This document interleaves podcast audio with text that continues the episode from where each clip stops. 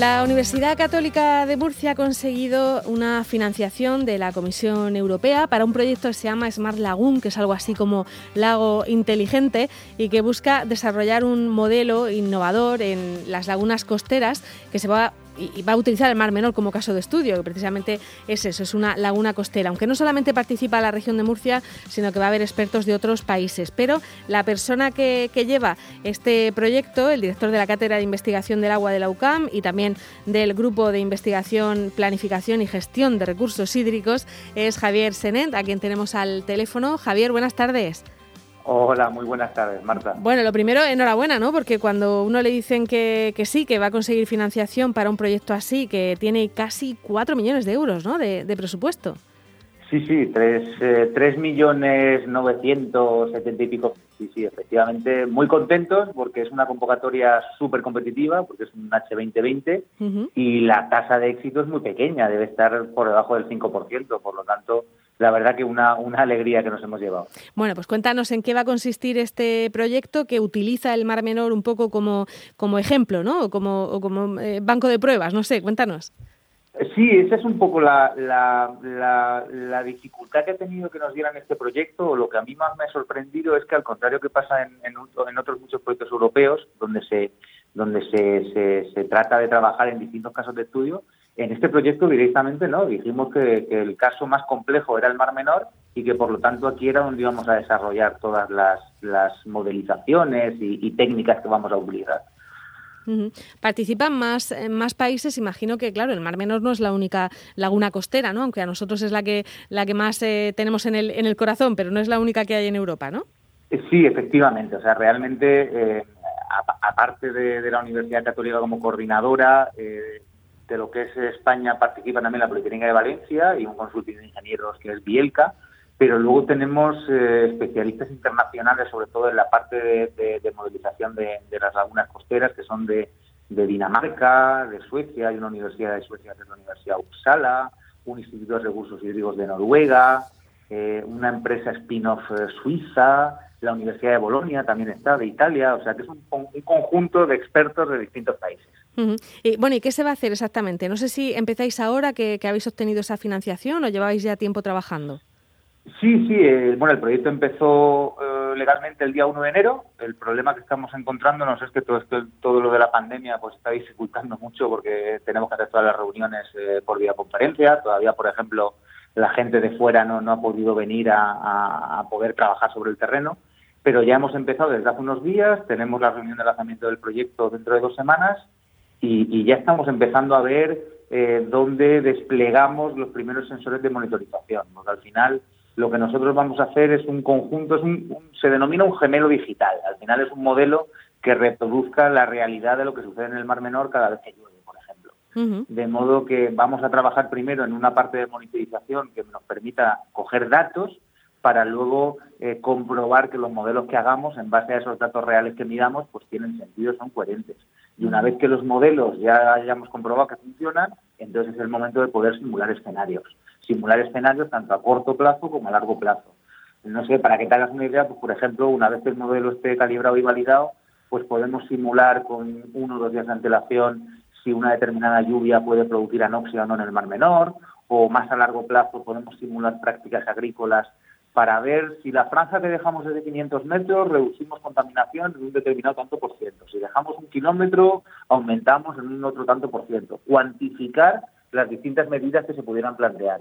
Es una especie de sistema de ayuda a la decisión para que luego los encargados de tomar decisiones puedan tomar decisiones en base a criterios técnicos. Ajá. Y, bueno, y esos sensores entonces no estarán solo en el Mar Menor, también en, el entorno, ¿no? Por lo que dices. Efectivamente, esa es una de las grandes eh, déficits que hay ahora mismo en, el, a nivel científico en el Mar Menor, y es que desde el año 2016, cuando empezaron los, los, los problemas más graves de eutrofización, sí que es verdad que se han empezado a medir muchísimas variables en el Mar Menor, pero en la cuenca eh, por la idiosincrasia de la cuenca, por ser eh, ramblas donde pasa agua muy pocas veces al año, pues realmente no hay demasiada información y ahí es un poco donde nosotros haremos más hincapié. porque lo pondríais simplemente en las, en las ramblas, los sensores. Eh, es lo que más interesa, una de las, de las técnicas un poco más novedosas que vamos a aplicar es el, tratar de grabar con cámaras de vídeo las ramblas para poder a partir de esos vídeos determinar el caudal que pasa por la rambla. Y ese caudal medido con la cámara nos puede servir para ver si nuestros modelos nos están diciendo algo que tiene sentido o no. Eso, por ejemplo, es lo que estamos trabajando ya en determinar dónde podemos poner esas cámaras. Eh, bueno, desde el año 2016 eh, hemos hecho muchísimas entrevistas en torno al, Mar Menor, a científicos eh, pues de muchas disciplinas diferentes, y una de las cosas que me llamaba a mí la atención es que había muy pocos sensores midiendo parámetros en el Mar Menor, de, todo tipo. teniendo en cuenta lo que nos preocupa, hay muy pocos sensores, y hasta ahora solo había oído hablar de, la Universidad de Murcia y de, y de, la propia Consejería de Agricultura y Medio Ambiente como, como instituciones que controlaban. ¿La UCAM tiene algún tipo de trabajo hecho ya en la, en la zona o, va a ser la primera vez que, os pongáis a, poner sensores y a medir en el Mar Menor?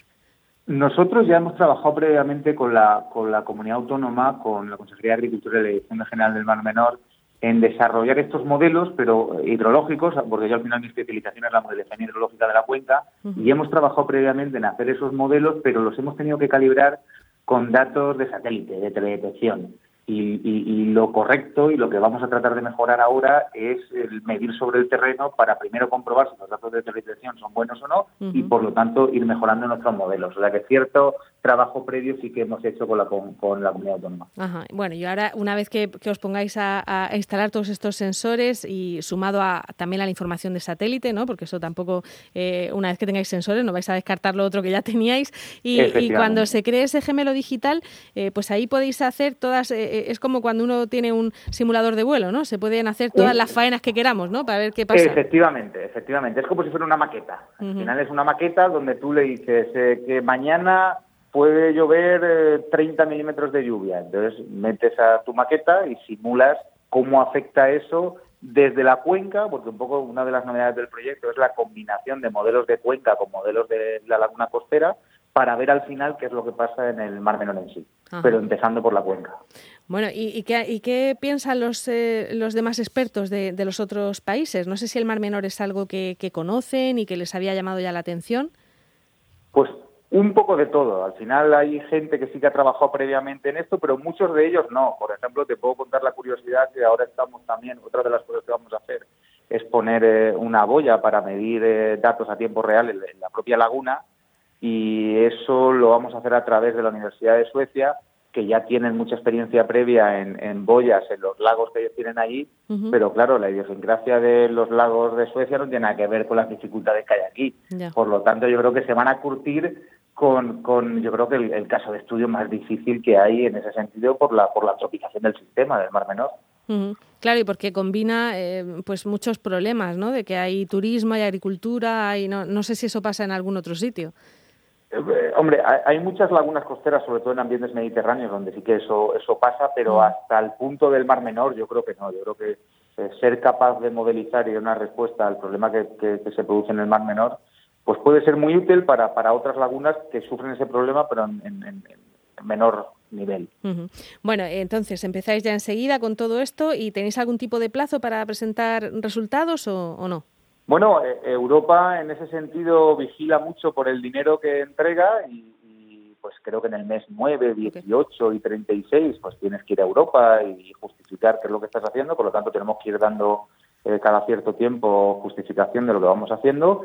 Y, y ya te digo que como al final es una combinación entre monitorización y modelización, lo que tenemos que hacer ahora es tratar de avanzar mucho en la parte de monitorización porque esos datos son los que nos van a permitir mejorar la modelización. Por lo tanto, este primer año va muy centrado en obtener datos.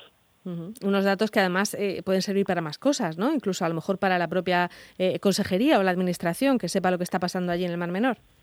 Sí, claro, al final eh, todo lo que nosotros vamos a hacer durante estos cuatro años va a estar disponible para todo el mundo. el producto final del proyecto debería ser eh, una página web donde cualquiera pudiera entrar, simular y decidir. O sea que un poco la política de la Unión Europea en ese sentido es que todo lo que hagamos esté disponible para todo el mundo y la política nuestra de como investigadores del proyecto es exactamente igual. Por lo tanto, espero que, que el proyecto no sea solamente estos cuatro años, sino que cuando acaben los cuatro años eh, pasaremos los bártulos a, a las distintas administraciones para que para que continúen con el trabajo. Claro, porque uno de los problemas que ha tenido el Mar Menor hasta el momento en el que todo estalló en el 2016 es que no se medía, ¿no? No, no, hubo manera de, predecir todo eso que estaba pasando dentro del, Mar Menor, o si la hubo, pues no, no la vimos. En fin, eh, con todos... sí, dime. Datos. Que había pocos datos, hay, ¿verdad? Hay, pocos datos, efectivamente. Venga, pues a ver si con este proyecto y otros que vayan surgiendo vamos conociendo un poco más eh, cómo funciona el, Mar Menor. Eh, Javier Senén, director de esa cátedra de investigación del agua de la UCAM y una de las personas que va a formar parte de este proyecto de Smart Lagoon, financiado por, por la Unión Europea. Muchísimas gracias por, por contárnoslo y, y, explicárnoslo con tanto detalle. Gracias. Bueno, muchas gracias a ti. Venga, hasta luego. Adiós. Asómate a El Mirador cada día con Marta Ferrero.